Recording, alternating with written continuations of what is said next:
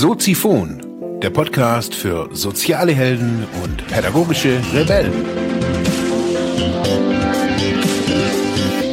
Herzlich willkommen zu Soziphon, dem Podcast für mehr persönliche Entwicklung und digitale soziale Arbeit. Mein Name ist Mark Hasselbach und Thema der heutigen Episode ist große Pläne aus der Wohlfühlzone.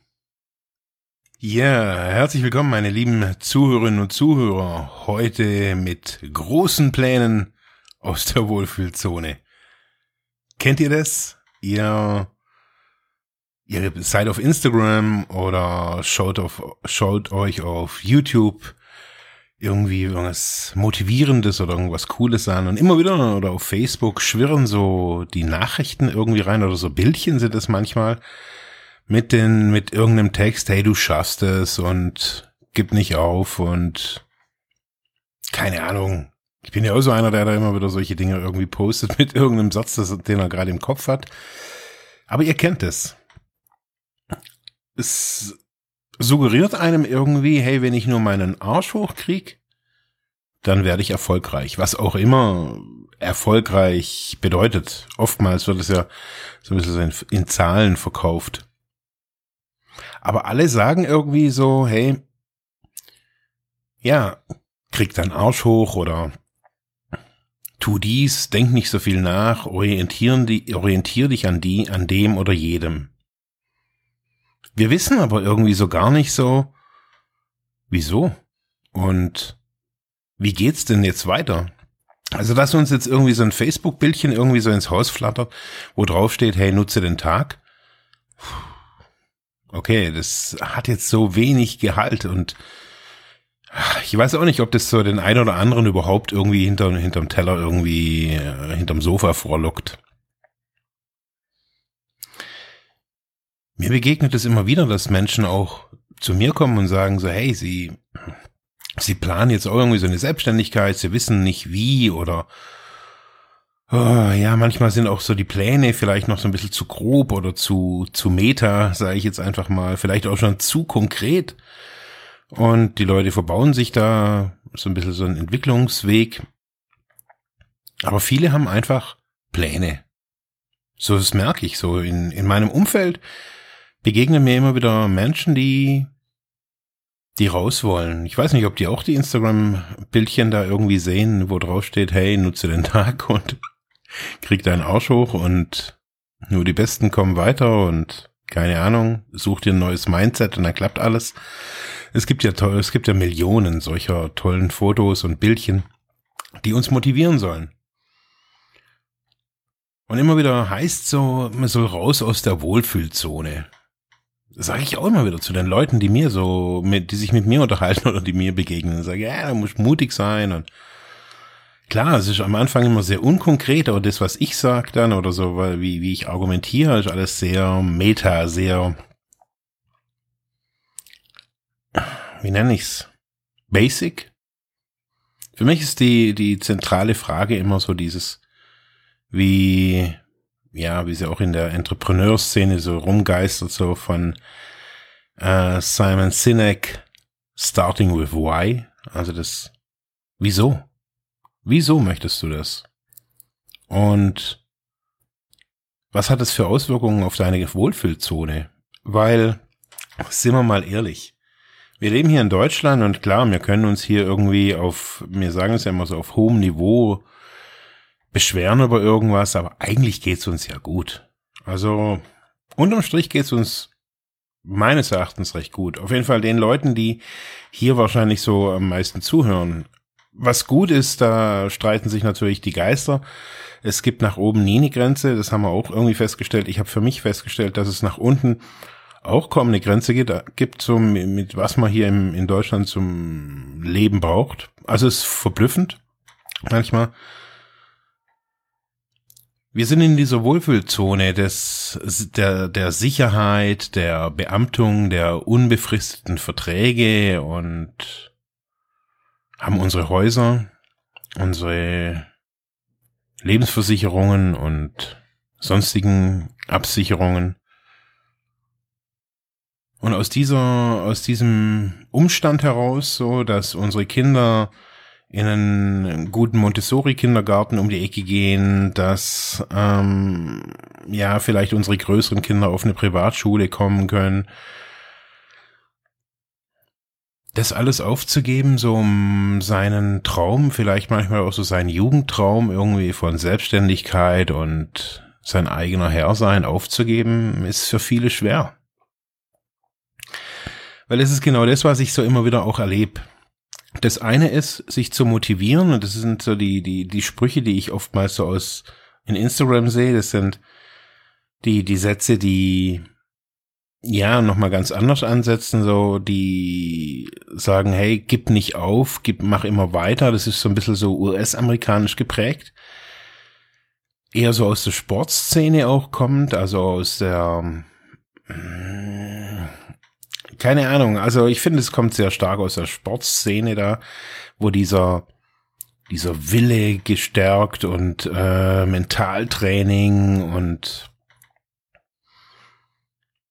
aber oftmals können wir hier da damit gar nichts anfangen, weil unser Lebensstandard oftmals ein ganz anderer ist oder auch ein sehr, sehr viel höher ist wir haben eine ganz andere Schulbildung genossen. Also mit Lebensstandard meine ich jetzt nicht unbedingt nur, dass wir uns mehr leisten können, weil wir mehr Geld verdienen, sondern weil wir aufgrund, wenn wir in diesem Land hier leben, einfach auch eine extrem gute Schulbildung genossen haben. Da können wir darüber streiten, wie gut oder nicht gut ist. Sie ist gut.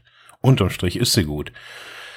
Sie hat natürlich so einige Verschleißeffekte, die wir alle ja kennen, aber unterm Strich, glaube ich, kann man sich hier als gut gebildet bezeichnen, wenn man hier durch die Schulbahn ähm, so durch ist. So durch die Schullaufbahn. Wenn man dann noch eine Ausbildung gemacht, gemacht hat oder studiert hat, je nachdem, also ja beides das gleiche eigentlich, äh, ob man eine Berufsausbildung hat oder studiert hat, schlussendlich hat man nach einer Berufsausbildung einen Beruf erlernt und da weiß man theoretisch noch mehr.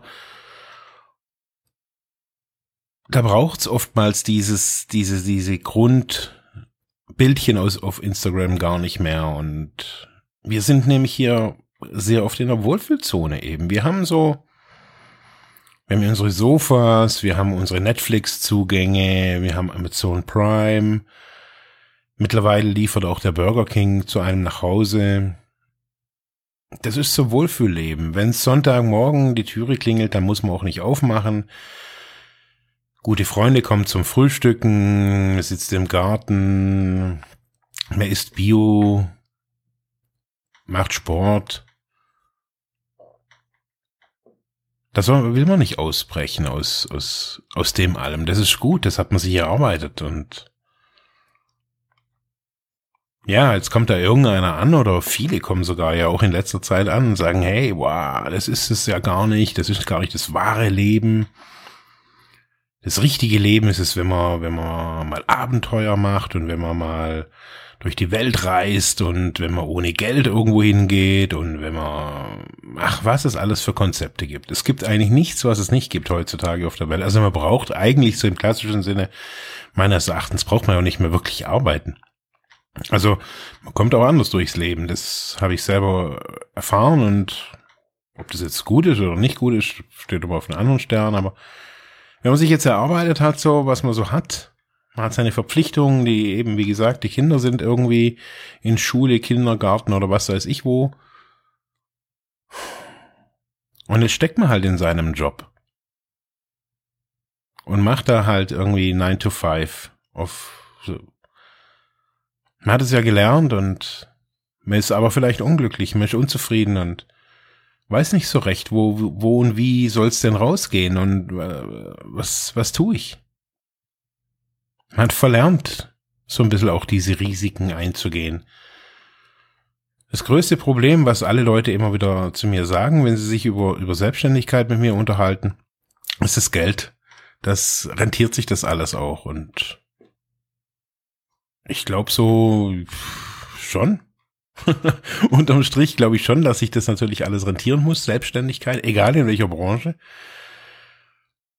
Aber man muss sich halt Gedanken machen wie, wie funktioniert das alles? Und manchmal muss es eben für eine kurze Zeit, vielleicht auch nur, muss man aus einer Wohlfühlzone ausbrechen.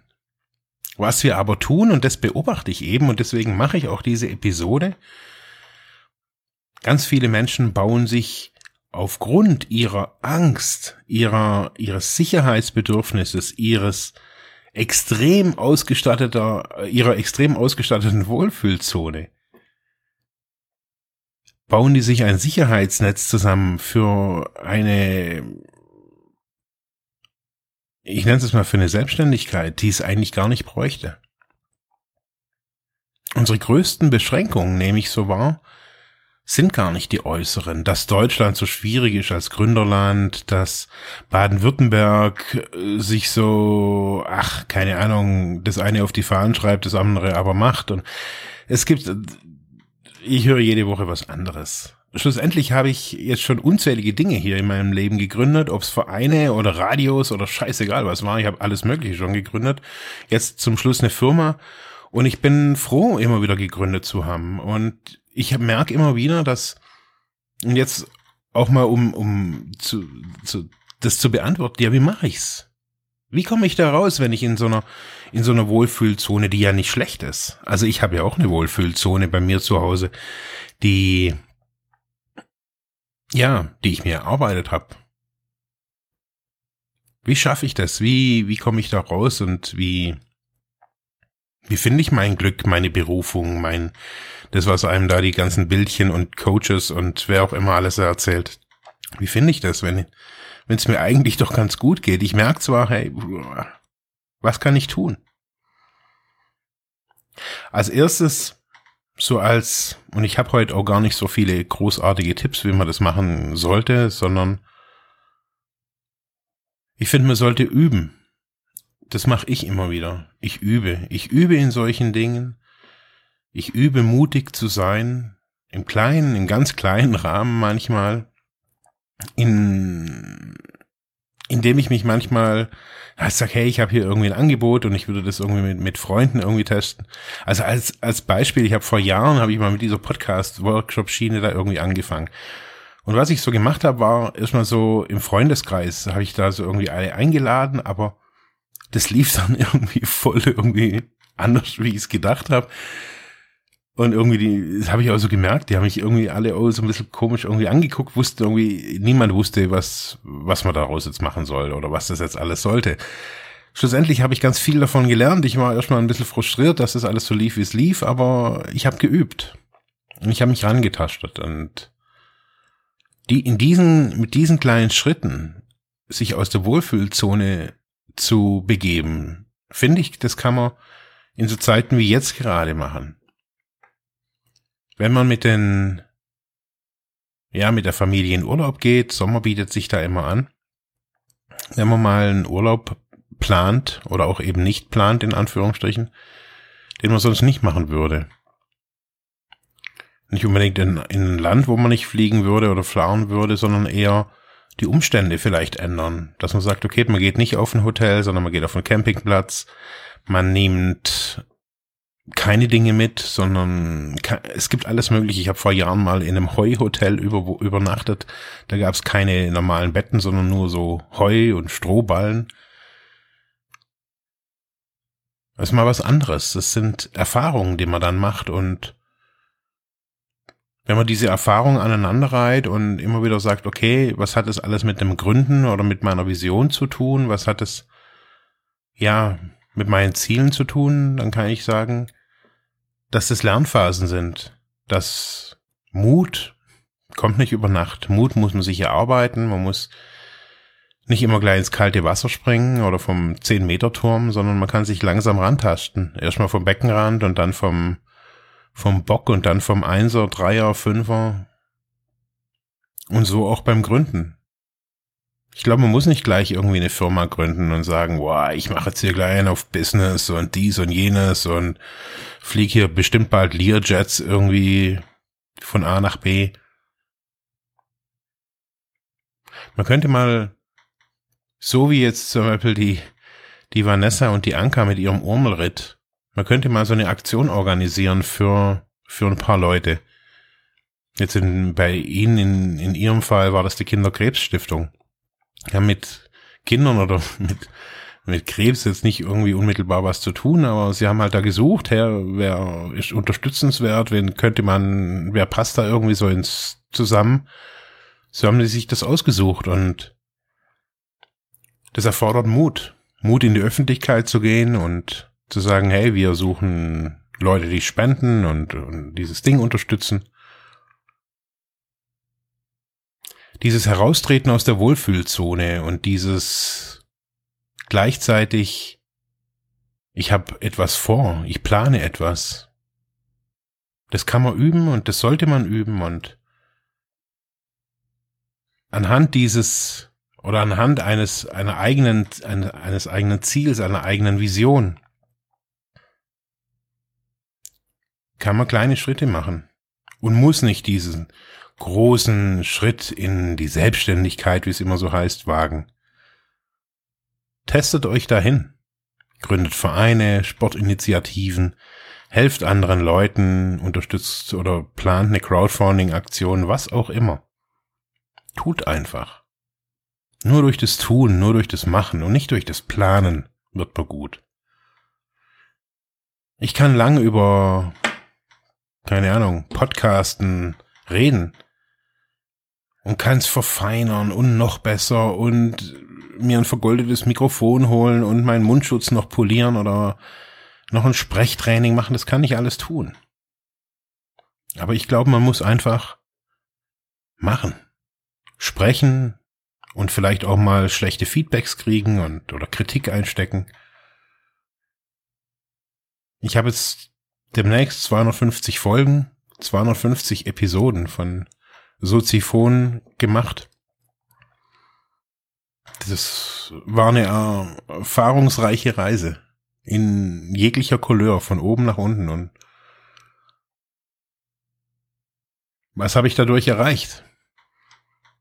Habe ich so viel Geld bekommen? Ich habe einen Unterstützer gefunden, der mich, ja, der Soziphon unterstützt ich habe Leute gefunden, die das Format cool finden, die sich immer wieder auch bei mir bedanken für den, für den spannenden Content. Das ist der Dank. Das ist das, was zurückkommt. Der Return on Invest. Und ich finde, es gibt nichts Besseres, wie immer wieder aus der Wohlfühlzone rauszutreten. Im Kleinen wie im Großen. Ich wollte euch ein bisschen oder würde euch gerne ein bisschen Mut machen, in diesem Sinne wünsche ich euch noch eine schöne Woche und ja, bis bald. Ja, das war's für heute mit diesem Thema. Ich hoffe, ich konnte dir weiterhelfen, vielleicht Denkanstöße geben oder sogar ein bisschen inspirieren. Ich würde mich freuen, wenn du Soziphon weiter unterstützt, indem du weiter zuhörst, mich auf iTunes bewertest, Kommentare schreibst oder diese Episode per PayPal oder Flatter finanziell unterstützt. Dankeschön.